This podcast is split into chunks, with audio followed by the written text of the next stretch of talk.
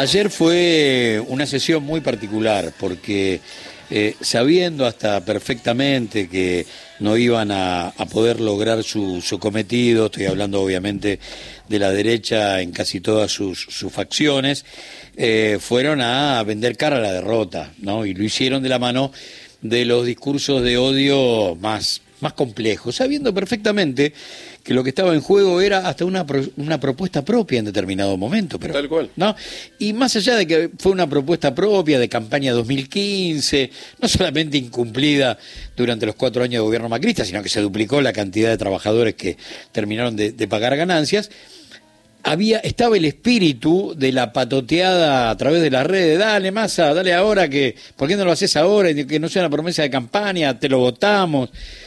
Eh, todo eso que obviamente no, no, no, no podía traducirse en el voto positivo, siguió por los canales que uno entiende este, van a ir en aumento, le van a subir el volumen al odio y, a la, y a la violencia política, porque a algún sector, como Juntos por el Cambio, las encuestas no le dan muy bien, están como asistiendo a su propio velorio, a la desintegración de, de algún sector, porque el radicalismo está como diciendo, ¿y qué hacemos acá?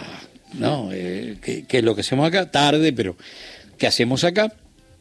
Pero se dio una victoria eh, que tiene que ver con, con, un dato, eh, yo te diría histórico, en función de una pelea que, que el movimiento obrero, qué sé yo, le llevó, no sé, 15 años más o menos. es muy importante, en realidad es un invento de caballo, en realidad de machinea, de la tablita de machinea. pero esta victoria hay que celebrarla como tal. Eh, y me parece que lo que pasó después, fuera de, del Congreso de la Nación, en ese acto donde moviliza al movimiento obrero, fue el, fin de fiesta que necesitaba aquella noche. Dentro de todos los discursos que se escucharon, la palabra de los legisladores, la de Hugo Yasky fue fundamental por dos razones. Primero, porque habló de, de algo que citamos mucho en esta mesa, que es la necesidad de dejar de contar pobres. Vamos a empezar a contar ricos, a ver cuántos pobres se necesitan para la construcción de un rico en la Argentina, pero además fue por los balances, por los obscenos balances de algunas empresas en la Argentina que, que se han llevado una parte del león muy importante desde el 2020 para acá y que sin embargo este, los tipos siguen pugnando por flexibilización laboral, caída de derechos, salarios a la baja. Hugo, ¿cómo va? Buenos días, gracias por atendernos. ¿Qué tal? Buenos días, Gustavo. Bueno, eh, ayer una sesión donde hubo un, marco violento muy fuerte, no es nuevo, pero da la sensación que esto va a ir en aumento y que estaban defendiendo lo indefendible, ¿no? Había sectores que estaban hasta eh, como diciendo, ¿qué es lo que tengo que decir si yo tuve que decir en el 15 algo totalmente distinto? Enorme victoria por el número pero que además deja una tranquilidad muy fuerte en millones de trabajadores argentinos.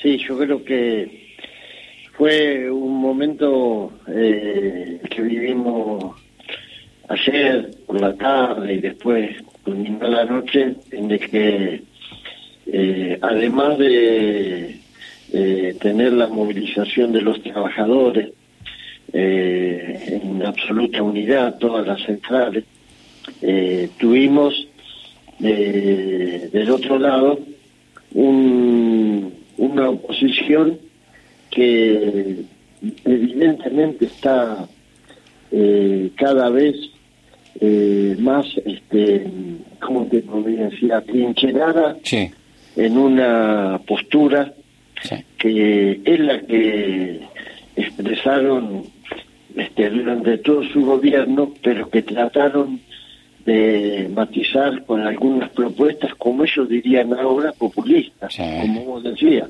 Mauricio Macri llegó prometiendo cosas que no cumplió. No solamente que no iba a haber impuesto a las ganancias, sino que todo lo que estaba bien en la Argentina, todo lo que el kirchnerismo había dejado bien, iba a seguir así. Él iba por la pobreza cero para mejorar. Y ahora están con un discurso donde la pobreza es culpa de los pobres.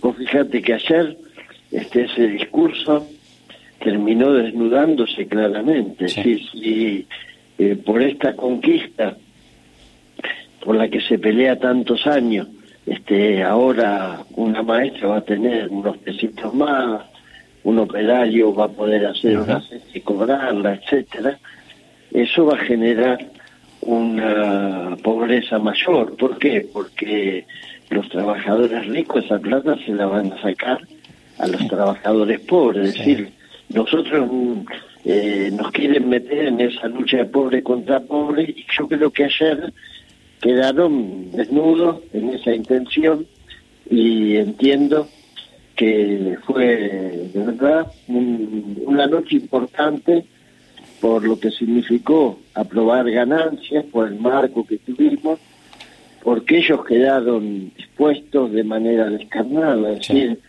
si esto se votaba, en Argentina iba una catástrofe inflacionaria, o sea, vuelven con la tesis de que la inflación también es culpa de los pobres, porque si vos llegas a la conclusión de que la mejor manera de que no haya inflación es que vos te banques vivir en la miseria, que no reclames nada, que no quieras tener un aumento, entonces supuestamente así se resuelve todo. Y como vos decías, falta, le falta mirar para arriba, es decir, porque si hay tanta pobreza y a la vez tanta riqueza concentrada, si hay tanta apropiación de la renta por grupos empresarios que hoy están viviendo un verdadero festival de ganancias, evidentemente hay algo que no funciona bien, no es el problema de los pobres contra los pobres, es el problema de empezar a ver cómo hacemos para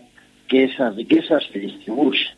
Hugo, el grado de violencia que, que, apareció ayer en algunos discursos tiene que ver con que a partir del acto en Tucumán, a partir de algunas medidas, todas, absolutamente todas virtuosas, que arrancaron por el bono, siguieron por, por ganancias, eh, el IVA, eh, alguien les, les afanó el centro del RIN, la iniciativa, eh, a la hora de marcar agenda, aparecieron como desubicados dentro de un contexto donde eh, las, ¿cómo sería? Las medidas virtuosas terminaron con la promesa de mano dura, ¿no? Porque daba la sensación de que la promesa de mano dura copaba la agenda hasta que aparecieron las medidas virtuosas que tenían que ver con el bolsillo y el mejoramiento de la calidad de vida.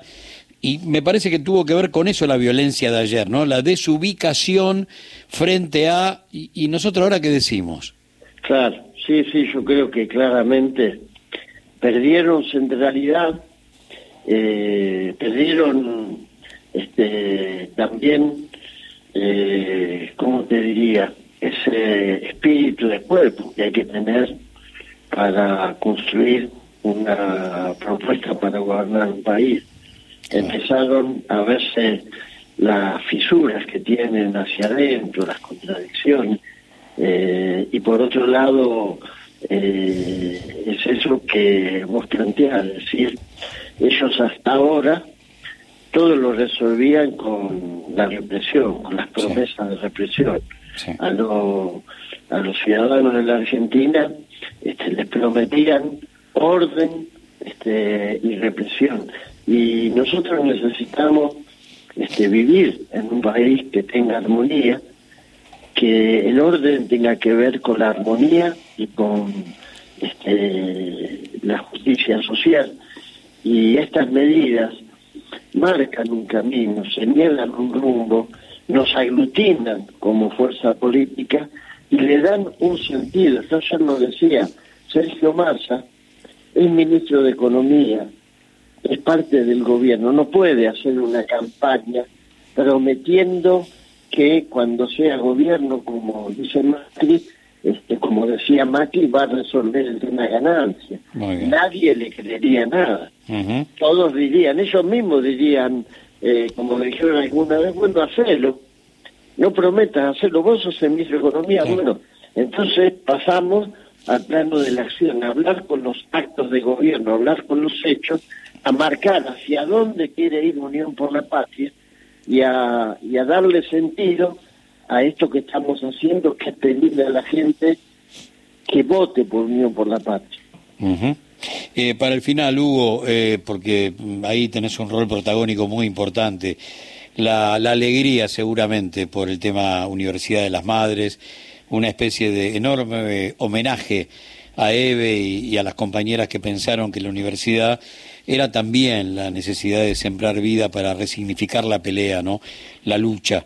Eh, finalmente se logró después de tanto no del macrismo cuando fue gobierno.